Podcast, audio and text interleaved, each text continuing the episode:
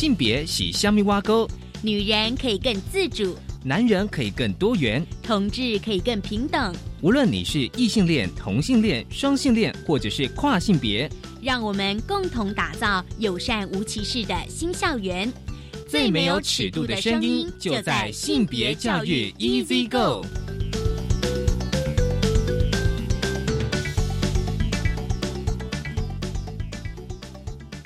Hello，大家午安，欢迎收听教育电台性别平等 Easy Go。这礼拜大家过得好吗？今天的节目的内容呢，在慢慢聊的部分，想跟大家来分享一本绘本。绘本的书名是《我的小弟弟和你的小妹妹》哦。这个以大家听知道，就是说是在教呃，在关于性教育的绘本。高兴我们邀请到了翁礼淑老师，他同时也是台湾性别平等教育协会的理事。稍后呢，我请翁老师来跟我们分享这本绘本以及教学哦。而今天的大八卦呢，想跟大家聊一则国外的新闻，就是英国在今年预计今年二零二零年的九月起实施最新的情感关系与性教育的课纲列为必修，因为呢，教育部认为说，就是英国教育部认为说，当代儿童以及年轻人的成长环境比。过去呢复杂了许多，将面临更多的挑战跟危机，所以呢就必须要充分了解安全跟卫生议题。稍后呢，我想跟大家分享这一的性别大八卦。性别大八。今天性别大八卦，想跟大家聊聊，就是英国的新课纲呢，将谈到 LGBT 同志族群，教孩子如何防色情以及霸凌，这是中央社的新闻。其实呢，关于这个英国的新课纲呢，在小学的阶段，哦，今年九月就开始实施呢，课程教导友谊、家庭等的情感关系，以及。正面情绪，还有就是心理健康，以及如何帮助朋友度过心理的困境。课程呢，同时也教导这个我们的小朋友呢，识别并且回报疑似遭到欺侮的案例，包括心理、生理以及性虐待，并且确保就是学童了解身体所有权，不要让人逾越分际啊。那么在中学能够进一步的教导，就是说何谓健康的亲密关系，以及如何爱惜自己的身体，必须尊重自己与他人，并且教导在网络上遇到霸凌跟性骚扰的处置方式。就是因为英国教育部认为说，现在的小朋友开可能在很小的时候就开始接触网络。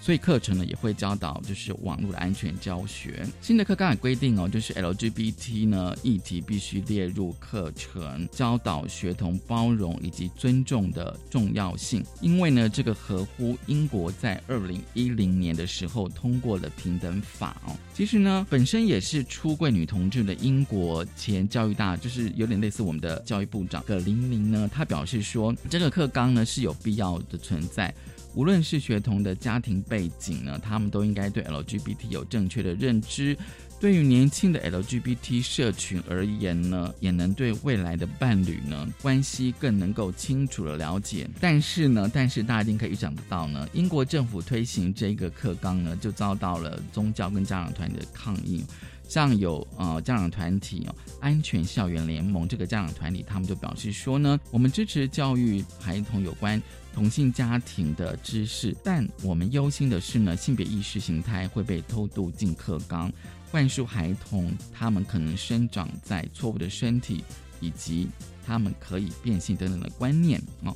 那么新闻稿呢，它就是有呈现这个家长的一些疑虑哦，但是呢，也提到说呢。近来呢，发生的一些事件呢，也让人许多就是惊觉性平教育的重要性。因为呢，在去年是二零一九年五月呢，在伦敦呢，有一对女同志的情侣，清晨呢搭乘夜间巴士，都遭到语言的骚扰，甚至呢被打得头破血流。而且呢，攻击事件的骚扰者呢，其实都是十几岁的青少年，我大概是国高中的阶段。所以呢，这样子的事件也让惊觉，就是说，即便呢是在伦敦啊，大家都觉得说，哎，好像这个大都市很开放，但是呢，LGBT 族群呢，仍然可能因为性倾向而遭受到了伤害。所以呢，我们在看这个攻击事件呢，就是多半都是国高中生这个阶段的年龄，都是踏出校园不久的年纪。如果呢，他们在学习校已经有学到性平教育呢，认识 LGBT 的族群呢，了解尊重多元，或许事件就不会发生，并且呢，能够消除对 LGBT 的不友善。这也是英国政府推行性平教育的初衷之一。回到台湾哦，大家也许还有印象，就是说过去呢，在前几周我们曾经跟大家分享，就是立新基金会呢，他们针对多元族群的遭受性别暴力的问卷调查发现哦，就是在生命中重要的阶段呢，受到性别暴力或性别歧视呢，其实都发生在国中哦这个阶段。那么暴力的场域呢，多半都是在校园居多，还有家庭。所以呢，你可以从不管从国外或是我国的一些统计的数字呢，就可以知道说，其实呢，就是多元性别族群遭受的性别暴力，其实是不可以受到忽视的。就是今天可以跟大家分享的性别大八卦，稍后回来性别慢慢聊。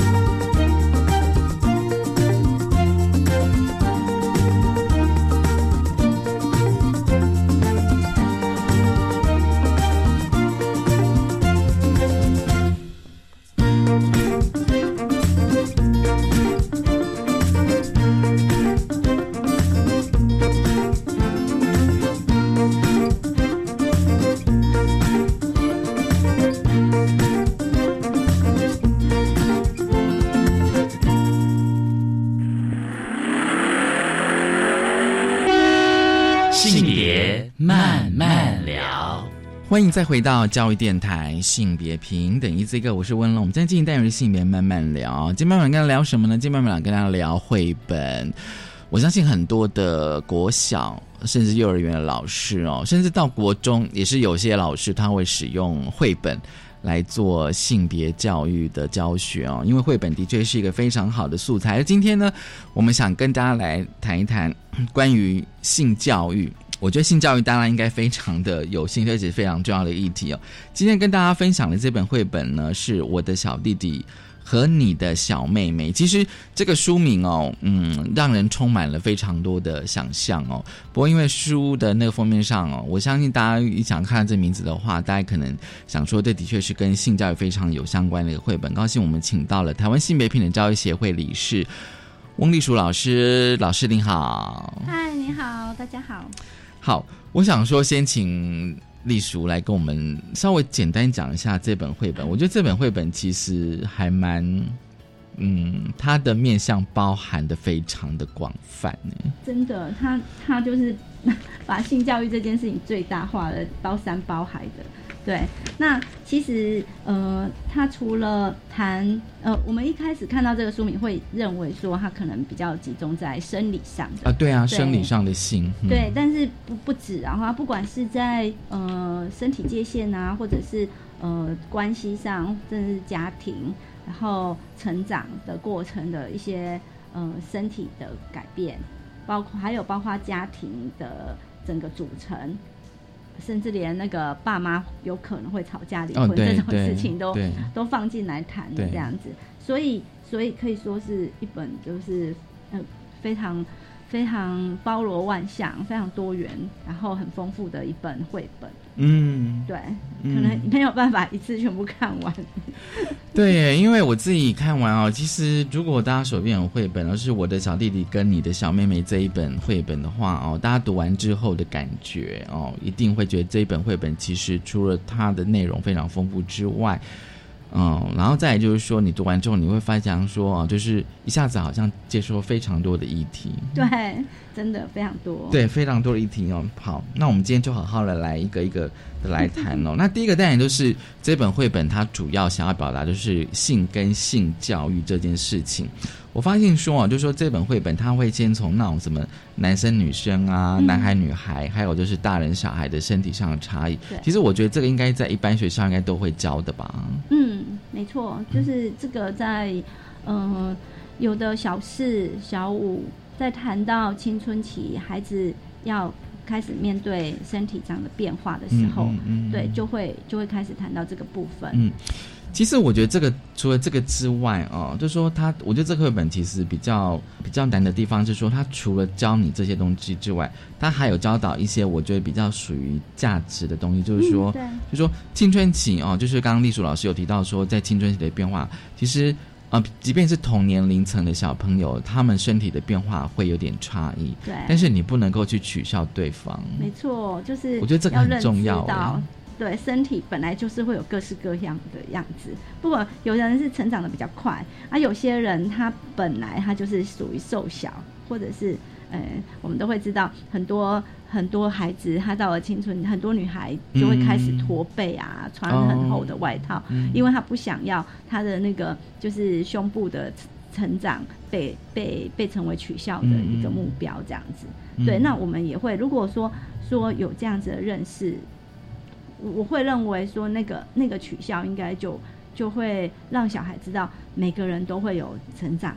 所以不应该用这个来取笑对方的身体，这样子。嗯，因为我觉得这个比较属于，就是我们有时候会在那个性平教育谈到那个身体意向哦，对就说可能你的同学可能身体高矮胖瘦哦 对哦，，尤其是哦，我觉得是在那个青春期的这个阶段是最比较尴尬的，哦，就是说对对对，他他可能没有办法一下子长得很很很匀称这个样子，嗯他可能有的有些人会先发胖一点，哦对，有些人会会先会先长胸部啊，有些人会有一点呃，就是毛发，这这些东西都就是他不会一下子涂都会很匀称的，嗯、就是让让你长得很好看。或者是说有些人可能他发育比较晚，对啊，对，什么都没有，然后显得比较瘦小，然后或者是说，是说看起来就像个小孩，可能他的年纪已经跟别人一样，那就是一起在长大，但是但是他有真的有可能，其实刚刚我有闪过一个念头，就是说这个其实我们在谈那个霸凌的时候，有一个是身体意向嘛，哦，就觉得说因为你的身体跟人家长得不一样，或者是说你可能是身，呃，可能是身体不便的人，嗯，哦，对，哦，就是说各种情况的身体都有可能哦。那我觉得哦，就是说哦，因为我们通常接触到一些性跟性教育的绘本哦，大概可能可能就讲一些比较是偏卫教的东西。但是我觉得他有提出来一个非常重要的重点，就是关于隐私跟身体界限。对，我觉得他其实有带到这个议题。我我会认为绘本哦，就是就是这也是一个附带说的啦。说任何绘本其实它不可能都不不带，就是纯粹只谈知识，或者是它一定有它想要呃谈到的一些价值。所以所以我也会觉得说，呃，大人在选绘本的时候，可能诶可以关注一下他他的立场跟价值是往哪一个方向。嗯，嗯对，这个这个蛮重要的。嗯那所有的知识都有他想要服务的价值。哦，但或者所有的故事，对，没错。其他背后可能都会有一些议题。没错，没错，对你要有一点敏感度啦。对，嗯那所以他像他这里会提到隐私啊、碰触啊，这个呃关于身体的界限这件事情，我我也觉得是是连带着从身体的议题出发，一个很重要要提到的。对，嗯嗯，它只有两页，但是我觉得它其实其实呃，就说关于隐私跟身体界限这个议题，其实可以更深入。没错，没错，它只有两页而已。嗯嗯嗯嗯，它它其实很多很多的那个都只有两页。都只有两页，这当然也是绘本的那个形式的最大的特色，因为它可以用两页跨页的形式，然后来谈一个重点这样子、其实我想问一下丽茹老师哦，因为他在隐私的跟身体界碰触那那个议题哦，他是用泳装来呈现哦。嗯，对。其实在，在那个我们教科书也是这样子吗？嗯，对，在教科书里面谈到隐私部位嗯或者私密部位的时候，还是会用泳装来来呈现这个状态，就是说，呃，对女女性来讲，她可能就是连身的泳装，哦，对，连身的，对，或者是比基尼的泳装那样子，对。那嗯男性的话，那就是泳泳裤裤而已这样。嗯，那嗯，其实这个身体的身体这件事情，有要谈的东西真的非常的广。那那隐私，我我会觉得这个部分这个部分是可以跟孩子谈的，嗯就是说就是真的吗？就是我们遮起来的地方，就是绝对不能给别人看到的吗？嗯，还是说嗯会有不一样的不不一样的状况，不一样的嗯信任嗯关系，嗯或者是呃是在什么样子的场合之类的，你你、嗯你嗯会有突破这种。不一定是这样子的状态，嗯对。那嗯这个跟界限啊，或者是说说每个人对自己的身身体呃或关系对对信任，度，这个都有很很大的关联。嗯，我这是可以有很多面向可以谈的。可以谈的吗，光光这两页真的光这两页这样子就 哦，大概而且它的方向，它那个绘本呈现的方向比较是说跟小朋友讲，就是说呃，你要特别注意的一些事情。嗯对对，这是一个方向，但是有时候我们也可以从另外一个角度来切，就是说，嗯，我我们是不是应该要教小朋友，就是说不应该没有征得别人同意之前，不应该去碰触别人的身体。对我我反而觉得这才是重点。嗯哼，对，因为因为我我们既然说身体自主权，对，那那如果我们一直想着就是要防范被侵犯这件事，嗯嗯嗯嗯我我我会觉得那个那个感觉重点好像是落在一个。好像在谴责受害者的那个，觉得他如果自己做的不够，这样子责任应该是是就是说被侵犯的人这样。感觉起来好像就是说我们要保护自己这样子、嗯啊。事实上，我觉得重点应该放在那个那个有没有大家普遍大家都有个认知，知道我不能去侵犯到别人，嗯或者是说是说在在某一些认知不同的界限上面，嗯我我要怎么样去去有一个态度是啊，当我我觉得我跟他的关系是够好的，我可以搂着他的肩，但是事实上。哎，当对方有发出一些讯息的时候，我可以立刻马上知道说，哦，对不起，我我我越界了，这样子。对对对这这个这个动作是应该要在很多的的状态里面去不断的敏感到。那那那这个东西可能不是只是说说哦，只呃你你不需要，就是你不愿意，你就不需要在别人面前露出任何部位，像这么官方的嗯说法、嗯就可以呃呈现出来。其实它的嗯议题还蛮广的。你让我想到就是说，嗯、我印象中我之前也有是问一些老师，他们会用比较是情境式的，嗯，因为他觉得说，有些老师认为说像，呃，关于呃这些议题哦，不管是呃性或者是性骚扰，甚至到性侵，其实有些议题是它是需要练习的，嗯他给小对给学生一些情境。然后遇到这个情境的时候，你到底应该应该怎么样的回应或是处理啦？嗯。对，对啊，我觉得这个好像还蛮重要的。是啊，是啊，所以他像他这两页会提到说隐私的部位是什么，或者是对对对什么样的碰触是没有关系的。我我我我会觉得说，其实他提到了一个呃很重要的，我们我们怎么跟跟我们喜欢的人、熟悉的嗯嗯人嗯拥抱，嗯或者是呃做各种亲密的接触。对，那这个对对对，为为什么我们会很愿意，而甚至会觉得那个碰触是很很舒服的，是是让我们觉得开心。可是，一样的，我们可以听到很多嗯、很多侵害，或者是很多呃很不恰当的碰触。那这些东西你要怎么马上回应？我我也会觉得说，如果有一个情境，或者是说那个练习啊，那个练习可能会是，我一直在想哦，以前我记得我高中的时候坐公车啊，也会遇到一些很糟糕的，对，吗一些很很很不好的事情。嗯嗯，你当时就真的会傻住，因为你你要你要提出一些抗议，或者是你要你要发出一些对对对对，就是谴责对方的声音，那是很需要一个很大的勇气。对，那跟很有礼貌的说谢谢，或者是呃再见、对不起这种东西是不一样的。对我嗯我们已经习惯于被规训成一个很有教养的人的时候，嗯当当你在那个状态底下，你要提出一些呃，就是控诉对方的时候，对对对真的很不容易。所以我也会觉得说，除了这这个这个这个练习啊，是要在某一些情境状态，但是、嗯嗯。但是也要小心说，不要以偏概全，就是说，好像呃所有的这种呃身体界限的议题，似乎都要围绕在这种就是防止性侵犯，或者是防止应该说它是一个一个，它是重要的一部分了。对，它它是重要的部分，但是它不是全部嗯，不是说我们在谈身体就一定只只谈这个部分这样子。嗯对，所以他这里也有讲说，哎，碰触是没有关系的，所以所以我也会觉得说，嗯，他他是有提到很多我们嗯小孩是很需要拥抱的啊，对啊对啊对啊，没错对，对嗯嗯。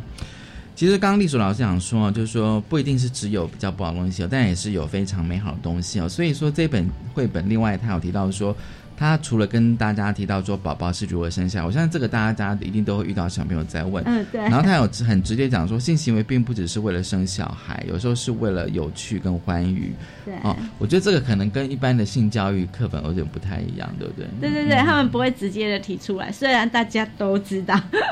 但是但是在性一般的教科书里面，可能就不会不会想要用这个方向来谈这样的。虽然它只是一句话，但是我觉得这句话非常重要。你觉得非常重要。当然啦、嗯对，让让大家知道性的本质，它真的不是只是呃繁衍这样子的生理上的目的，其实它有非常身体的舒服，也是一种生理的目的啦，对不对？我可以就说性行为并不是只是为了生小孩，我也可以不要因为生小孩去有性行为这样子。而且他有提到说是一个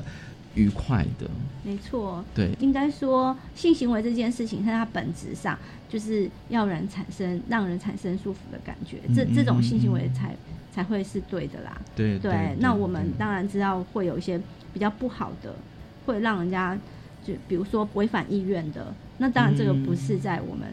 这是另外的要讨论的事对，真的是又是另外可以讨论，因为其实过去就是说，如果在呃呃性教育比较是卫教方面的说法，就是比较少会谈到性比较是愉悦的这部嗯，分。没哦。错，对，我相信就是说，可能对于性的不的感觉，我相信应该还是有些人可能会觉得说，他其实不应该谈这这一块这样子。它会让有一些大人产生焦虑。哦，焦虑吗？为什么？为什么会有焦虑？会觉得说，如果告诉你性很愉悦，你会不会就一直很想尝试之类的？就是这是大人普遍的焦虑。他不知道，其实小孩早就知道了，就是说，知道更多这样子。其实小孩知道很多吧。嗯他们不管是在各种言情小说啊、媒体啊、各种的影片啊，其实他们都都很容易取得这些东西，嗯比我们想象的，呃，他们的能力就是接收这些讯息、搜寻到这些讯息的能力，其实是很强的。嗯不用我们讲，其实他们都都有很多，对，嗯只是他们没有问而已。好，我们稍后回来呢，继续跟翁丽淑老师来谈这本绘本《我的小弟弟和你的小妹妹》。我们先休息一下。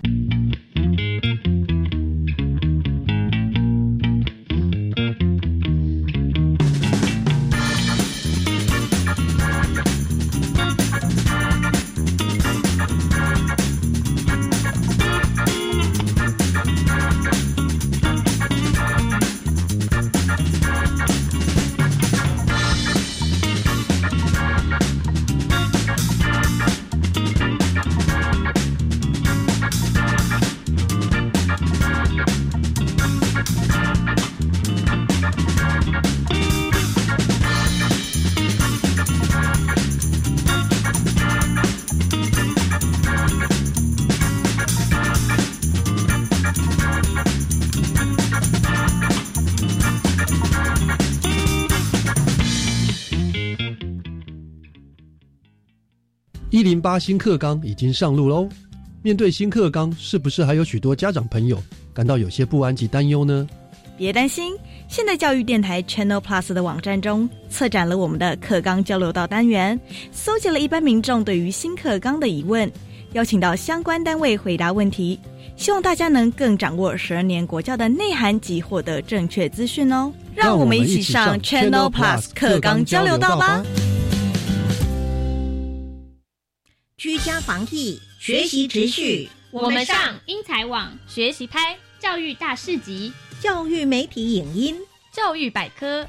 因应防疫期间的学习，教育部特别汇集教育云与民间线上学习平台，提供老师教学及学生自学的数位资源，让孩子学习不间断。详情请上教育部教育云。以上广告是由教育部提供。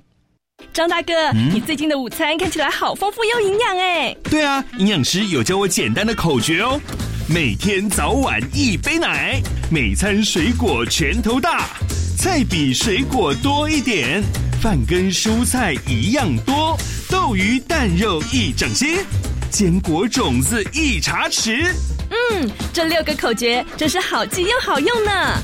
台北市政府卫生局暨联合医院营养部关心您。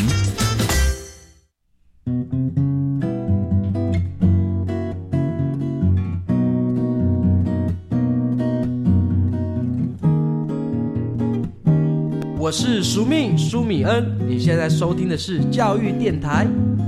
Open your mind，就爱教育电台。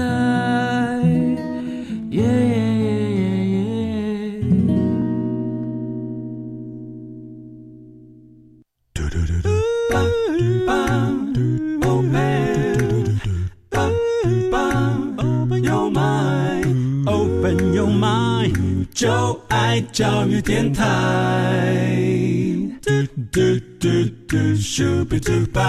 欢迎再回到教育电台，性别平等。E C 个，我是温龙。我们现在进单元性别慢慢聊，今天慢慢跟大家聊的是绘本。我的小弟弟和你的小妹妹，很高兴我们邀请到了台湾新北平等教育协会理事翁丽淑老师跟我们分享。其实刚刚在休息的时候呢，我跟就是丽淑老师有稍微在针对这本绘本内容交流了一些意见哦，因为这本绘本其实涵盖的层面真的非常的广。我们刚好聊到就是说大人跟小孩子的身体为什么不一样这一部分，嗯，我觉得可以再多谈一些。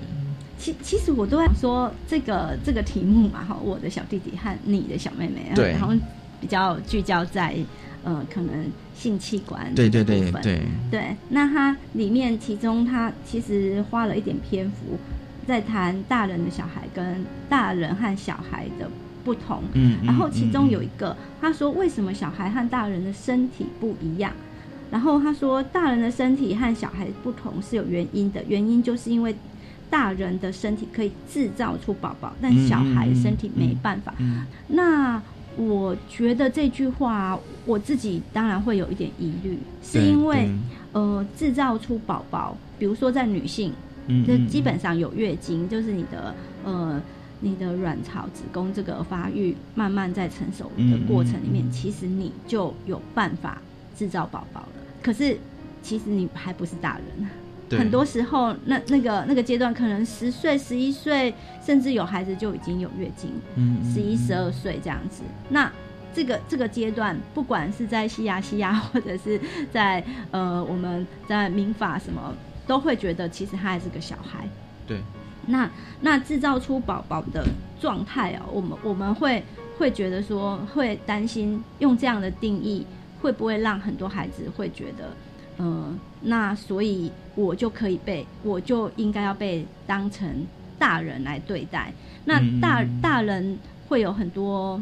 我我们会认为说，在法律上或者是在各种责任的层面上是不一样的。我我我我会想要举的例子是，像有一些国家，他他没有。他并没有去定义那个结婚的年纪，对，呃，产生一些同婚的状态。儿童的童，对，儿童的童，对，很小很小，他就呃被迫要进入婚姻，然后甚至他就要承担呃就是生养小孩的责任这样子的状态，会我们会认为那是那是不妥的。嗯对，在在这种状态，虽然说他的身体已经可以制造宝宝，对可是可是他的各方面，不管是在法律的层面，或者是在身体，其实那个嗯教养的层面，都必还是必须要我们呃大人的世界去保护他的。嗯对，所以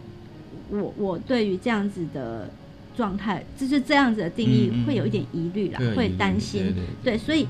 所以像大人在讲到这些的时候，呃，可能会需要再多多说一点。我我会觉得说，其实绘本哦嗯嗯嗯，绘本它为了让字变少，所以难免有时候比较简化，对，嗯太过于嗯简化，然后呃，也担心孩子在念的过程里面就随着这个断章取义了这样子。或者是说他可能没呃，我觉得真的要看那个原作者的的他的意图啊，他是不是想要包容各种不同的文化？嗯嗯嗯，虽然他绘本里面我知道他那个插图有些会画到穆斯林的小孩，嗯嗯，对，可是像我们刚刚提到那个身体，大人跟小孩的身体，我想也许作者是不是有刚刚有想到刚刚丽丽叔你提到那一部分？哦，对，就说这个的话，就看，嗯、那个呃深度跟谨慎的程度。就说我可以想到这这一部分，就说，嗯、那个同婚的部分，就就是说，也许可能有些国家在十岁的小朋友，女女生啦，比较是女生，她可能嫁给一个比较大他很多的一个一个男性，成年男性这样子。对对，或者是他这这这个，我我们其实都会觉得不太妥当。那那在我们台湾，其实像我们就会有一个呃呃结婚的法定年纪嘛，对，民那法会有规定。对，民法有规定，嗯然后再加上我们呃性行为的自主年纪也是有规定的。那这些东西有可能会在这里面呃需要补充进来，跟孩子聊一聊这样子。我我相信哦，就是像性自主年纪这个啊，为什么一个国家他会想要定出来？应该是有他们对于我我们在这个文化里面对于成熟这件事情的看法到底到底什么？对，那大大部分可能会觉得说，哎，十六岁也许在身体上是基基本上是一个平均线，嗯大概就差不多成熟这样子。那我我们。可是结婚当然会要承担的那个状态可能更 更多一点，对，就是说年年龄再再高一点。对对对。好，其实哦，我们继续往下，就是说这本书有提到那个爱跟家庭，它有提到各种形式的爱，还有家庭的组成。重要就是说，他有提到同性恋哦，然后还有就是不同的家庭组成哦，就是除了我们熟悉的核心家庭之外，他有提到，比如说有些有些家庭可能是单亲，或者是说有两个爸爸、两个妈妈，所以他在爱跟家庭这一部分，其实已经有提到比较是多元家庭了。嗯，没错，对我我会觉得他这一点还蛮好的，他会在这个插图里面有呈现各种样态的的家的样子，嗯嗯嗯然后而且连那个非常多种人物的呃模样也不太一样，或者是说肤色吧，对肤色，然后包括装扮啊，嗯可能他会想要多呈现一些不同的文化，然后跟组成，所以我感觉呃这一页是还蛮好的，就是说说让让孩子在谈到前面我们都还在谈爱呀、谈孩子宝宝怎么诞生啊，谈小孩的成长，我其实我我我在前面的时候。还是会有那么一点点小小的疑虑，因为我觉得它比较像是比较中产阶级式的，哦对对，不管是在呃装扮上，或者是家庭的那个布置上面，都比较往这个方向。但是呢，在这这一页的时候，我就觉得嗯还不错，它有弥补到一些呃、嗯不同的家庭组成，或者是不同的家庭的状况的那个。那个样子嗯会出现在这里，嗯嗯那呃可以弥补一点点，说前面太过于中产阶级式的那个那个图像这样子，对，这个应该可能跟课本会有差异吧。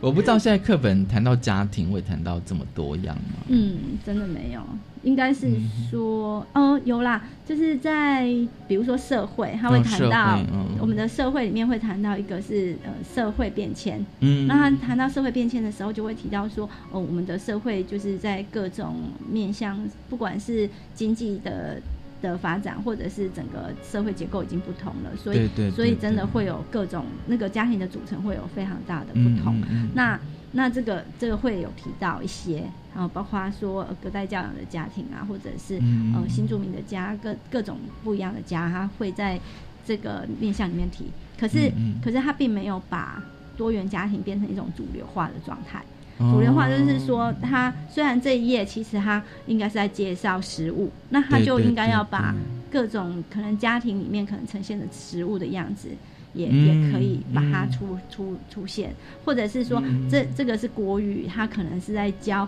呃教交通工具，那它可能会呈现那种就是家庭出游的状态。那如果是出现这个，我们我们会希望说，哎，它是不是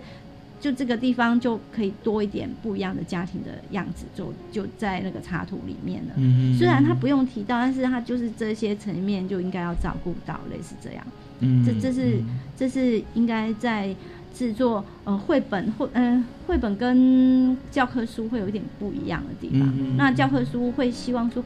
因为毕竟几几乎所有学龄的孩子都要读到的东西，对对对课会希望可以本教科书对照顾到很多不一样的孩子的一些生长的经验都能够照顾得到这样子。嗯嗯，所以反而是用只能够现阶段就是用绘本来做来做补充教材，这样子也不错啦。这样子哦，就是说绘本毕竟它可以比较呈现，就是说它的它的议题可能会稍微再往前一点，跟课本相较。他也比较不用一直被审查之哦，对，他，当然当然了，对 不对？所以真的很鼓励，就是老师他有有机会的话，就是多含纳一些绘本进来。那我当然就像我们说的，绘本它会有一些局限。啊，跟课本一样啦，都是。嗯那可是你你在读这些东西的时候，并不会就就停在这一刻嘛，就是好像定义这件事情，或者是是在谈这个现象就是这样了。嗯哼嗯，我们通常这只是一个过程而已。我们我们通常都会展现一个态度，是告诉孩子说，哎、我们今天就谈这些，但是如果你之后还有遇到不一样的状况，或者是不一样的问题，哎、你都可以再提出来，我们可以再多一些讨论这样子。嗯嗯嗯甚至有一些可能是是老师或者是家长自己还没有想到的，这是有可能的。那我们就要展现那种状态，就是我们有可能会再遇到更多元、更更多嗯的嗯嗯面向，就是这个世界本来就是真的非常非常非常多元嘛。对啊当然对啊所以可以让孩子可以知道说，真的不是只有这样。嗯嗯嗯，对，我们以后还有，所以不会只读这一本啊。当然，我觉得只读教科书反而更危险。哦，对啊，嗯，对啊，可以呃，就是把各种可能的美材都都尽可能的呈现出来，让让孩子他可以可以有多元的接触，还要有一种态度，就是让他很愿意问，然后不会觉得这个就是这是禁忌，或者是这这个这个这个东西我只能自己看，呃之类的，我觉得这样子就不太好。对，如果有机会像这样的绘本，我觉得如果我们可以多出一点，真的很好。对，因为就像刚刚丽书长说，如果只读课本其实是很危险的，知道吗？就是，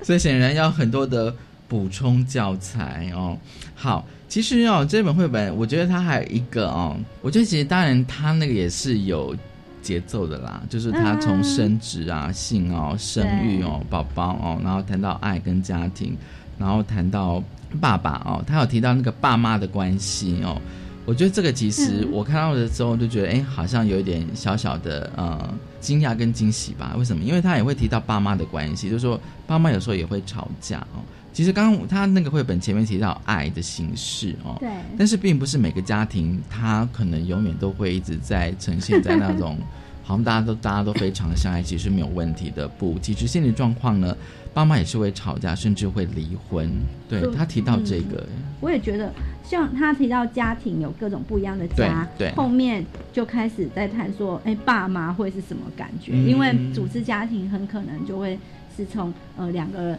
两个人结合，然后或者是两个人结合生下宝宝开始，所以后面出现爸妈的关系会吵架啊，然后甚至到两个分居啊、离婚。哎、我觉得我也觉得他用这个多了这一页，感感觉就是会让。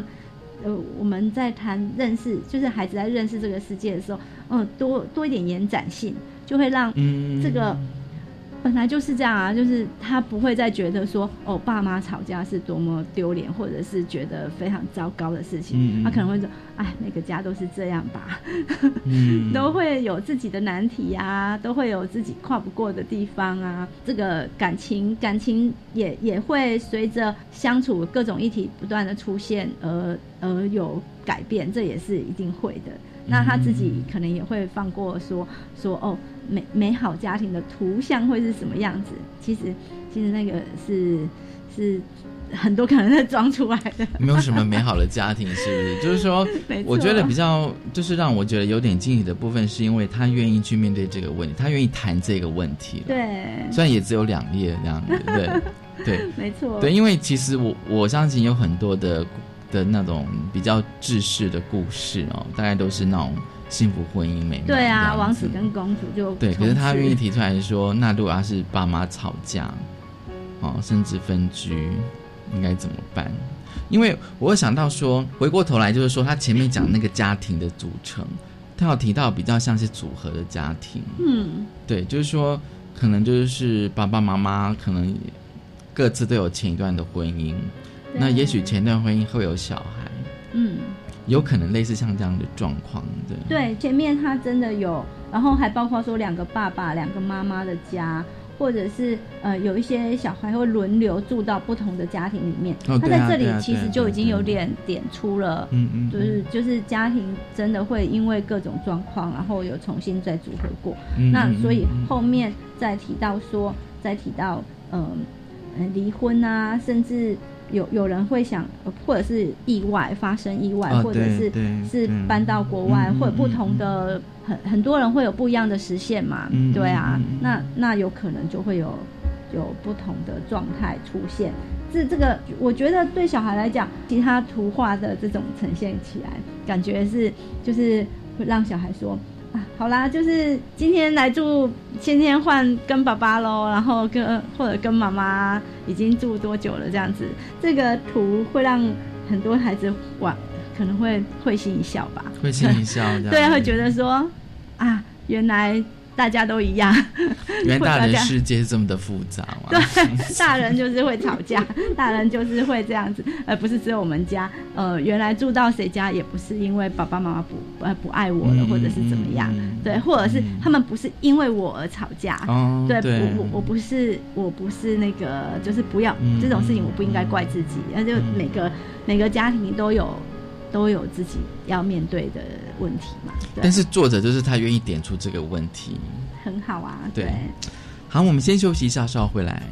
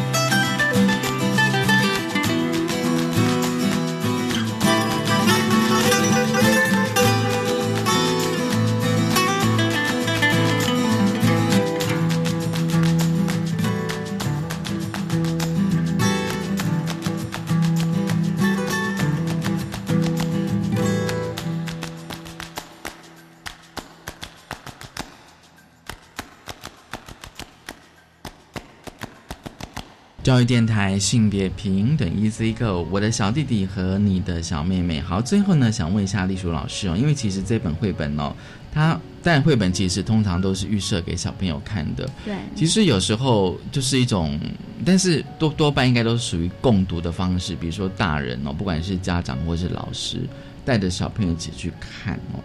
那我会觉得说，有时候那个家长的功课，因为这本绘本比较特别，是说它有一个参考指南。我就比较像 Q&A 的形式，对。可是我觉得有时候是反映，就是说，其实大人在性教育的知识，其实也是更需要去怎么讲补充啊、加强啊。大人也是啊。大人也是这样，大人也需要性教育这样。很很需要吧？我自己感觉这本，我们刚才有说嘛，就是它它非常的丰富。那对，不管是在哪一个面向，可能两页就可以谈非常的多。我我我觉得，如果说要给给家长们一些建议的话，我会觉得大人可能会需要先看过，就是说你能不能自己提出一些问题。我我不觉得说大人的世界或者是家长就就一定要无就是上知天文下知地全部都要懂。嗯嗯。呃，可是。可是我会觉得，我们能不能有一个敏感度，是诶，有些看到一些问题，或者是看到一些我觉得有疑问的地方，嗯嗯嗯在这个过程里面，其实其实也是给自己一些一些功课啦。那那这些这个功课可能是在你还不需要知道答案，但是你会觉得说，跟孩子一起读的时候。当孩子一起，你你就已经有展开一些呃一些空间，让孩子问一些问题，或者是你有时候也可以给孩子提出一些你的问题。嗯，对，不一定所有的问题可以马上找到答案，但是至少你会让他知道说说真的事情不是只有这样而已。嗯，对，不是只有呃书上说的。或者是呃，他本来认知的，当然这里面会有一些，就是在后面会有一些指南，我我觉得还不错哎，就是说，呃，基本上这这本绘本它它很友善，它在各种面向上，它会很鼓励你呃早一点跟孩子谈，然后呃呃正面的去面对孩子的各种状况，然后不要把性这件事情还。觉得难以启齿啊，或者是觉得它是禁忌这样子，这在这里面它都会呃尽可能的告诉你说，如果你觉得焦虑，或者是你觉得呃感觉不对劲，那你要怎么怎么多想一点，让你们的话题可以更顺顺畅。其实我还觉得说，不用担心自己的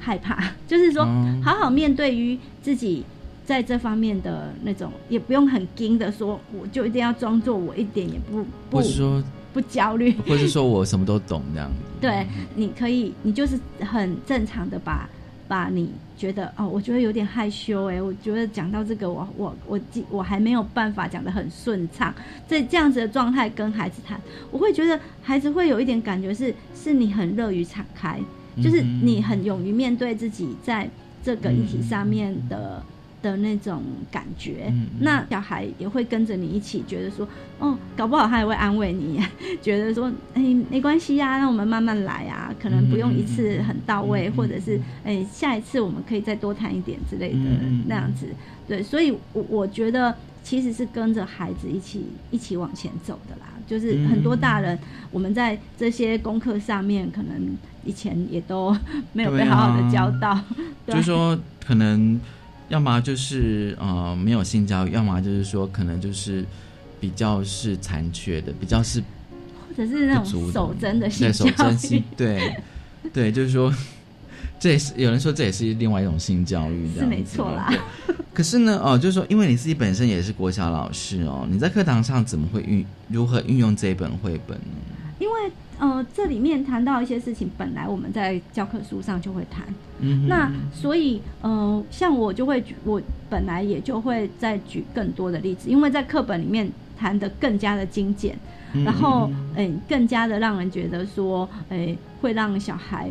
很单一，所以一般来讲。比如说，呃，健康课里面会提到的，呃，身体的变化，然后或者是怎么清洁自己，怎么照顾自己，这些东西，在这个这个绘本上面也会提到，然后他用的他用的图像又更加的活泼可爱啊。嗯那那我会觉得说说我就会用这个来补充在那个青春期的护理这这个部分，嗯对，让让不管是男孩或女孩，在这个过程里面会更加的知道说，其实这件事情没有那么严肃，然后也也很可爱，很好玩。嗯，当然，在像这个，我我通常都还会再加入一点点像跨性别这样的议题嗯面。我我认为说，其实跨性别可能没有我们想象中那么少哦，就是说很多孩子可能就是有可能已经在像我们学校，嗯，这么多人的这种学，就是就是可能比例上会有几个出现，那是有可能的。那让孩子知道说，这个世界就真的很多元，真的有可能会不是只有男孩跟女孩这两个部分，也也我也会一起把它加进来看。像我刚才说的，社会会提到多元的家庭，其实像综合也会，嗯就是综合课也会提到，呃，跟家人的相处这些东西，或者是是界限怎么。界限，然后可能不是只是在身体的界限上而已，呃，友情上面也会有一些界限。你要，呃，或者是不管是跟大人，或者是呃朋友，或者是一些呃帮你服务的人，这些都都有可能产生一些界限上的状态。嗯那那你要怎么去面对？这个这个都都有可能会就是用这个绘本就会提供一些补充。嗯哼，然后就就是因为它的图案也很可爱啊，我会觉得这个，嗯，这种很温暖的，然后很缤纷的的颜色，会就是让上课起来愉快很多。哦，连连那个颜色也是一个重当要当。然啦、对啊，你不觉得说那个课本就是比较呆板一点，可是这里哎，连配图啊，看它这些这些牙刷、梳子出现在这里上面，它那个图形都会觉得嗯，好舒服多了这样子。其实课堂哦，就是讲究，当我们在谈一个严肃的话题，那多一些元素，让孩子觉得很愉快是很重要的。就是议题是严肃，但是你可以把就是这个教室的氛围，对，没错间，对啊，至少让他觉得说，哎、我们可以用愉快的心情来讨论严肃的议题。其实最后这个书名哦，这个绘本的名称，我不知道你有什么想法。我的小弟弟跟我的 你的小妹妹，我一开始看到的时候，我差点就觉得我，嗯，这会不会有疑疑虑？嗯 对啊，因为一般来讲，我们不太会这样子在称呼那个性器官啊，不然就怎么称呼？就阴茎啊、阴唇、阴道啊。你跟小朋友这样讲吗？如果是平常我们有一些对话，他会他讲小鸡鸡，我会懂，我会知道，哦那就不用太太急。但是我我还是会回应说，哎、你说的应该是指你的阴茎是不是这样子，或者阴囊什么的？那因为我我们恨不得说把把这个议题可以让它更平常化，嗯对让对他在生活上是是可以很轻易的可以讲得出来，嗯对，所以用很隐晦的字。这不是一个方向嘛？嗯对，嗯所以当初看到这个题目，我真的会有一点疑虑，我有点担心说，说它里面会不会就是一一本是对性这件事情会觉得很隐晦的嗯一本书。不过不过还好，它这里面它并没有那么的，反而它内容里面不会有我说的那个疑虑。那至于它为什么要取这个名字，可能跟翻译有关系吧关。对对对，是。是也可以跟孩子谈到文化的问题跟文化啊的问，题。对，就是说文化里面有时候我们不会直呼，就是性性器官这件事情，可能呃不会直接讲出来，可能会用一些代代称这样子。嗯只是我我们还是会希望我们在讨论这件事情的时候，是直接用对的，就是真正的生理上的名称会更好这样。今天真的非常高兴，就是翁丽珠老师来跟我们谈这一本《我的小弟弟跟你的小妹妹》啊。其实这本绘本哦，其实一开始我们大家跟大家讲，就是说它涵盖的面向非常多哦。那但你可以，就像他这本绘本哦，前面有提到，就是说你可以跟你的小朋友或学生呢，也许可能，也许。看个两三页，其实就可以停下来好好的讨论，因为它每个两三页就是一个议题，对是一个主题，就可以对是蛮多这样子。好，今天高兴丽树老师来跟我们分享，谢谢丽树老师，谢谢谢谢大家收听今天的性别平等一次购，拜拜。